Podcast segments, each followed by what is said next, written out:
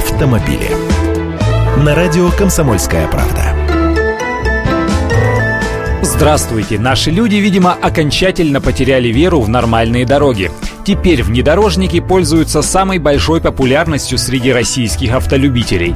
По новым данным агентства «Автостат», крупных городах России каждый второй автомобиль является кроссовером. Немного цифр.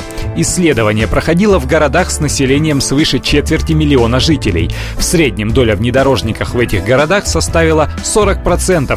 И совершенно очевидно, что здесь есть географические особенности. Больше всего внедорожников в Сибири и на Дальнем Востоке. И не только из-за привычки покупать японские относительно недорогие подержанные машины, но и качество дорог там аховое.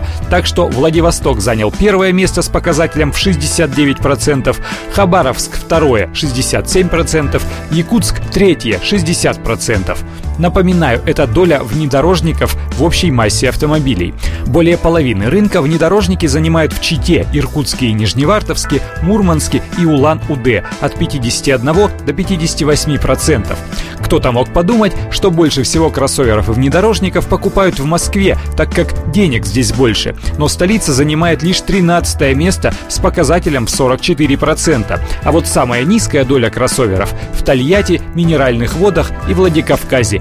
Сергей Удалов, исполнительный директор агентства «Автостат», резюмирует, что высокая доля SUV в объеме рынка новых автомобилей отмечается там, где сложные природные условия и достаточно высокие доходы населения. Наименьшее значение в городах с относительно невысокими доходами.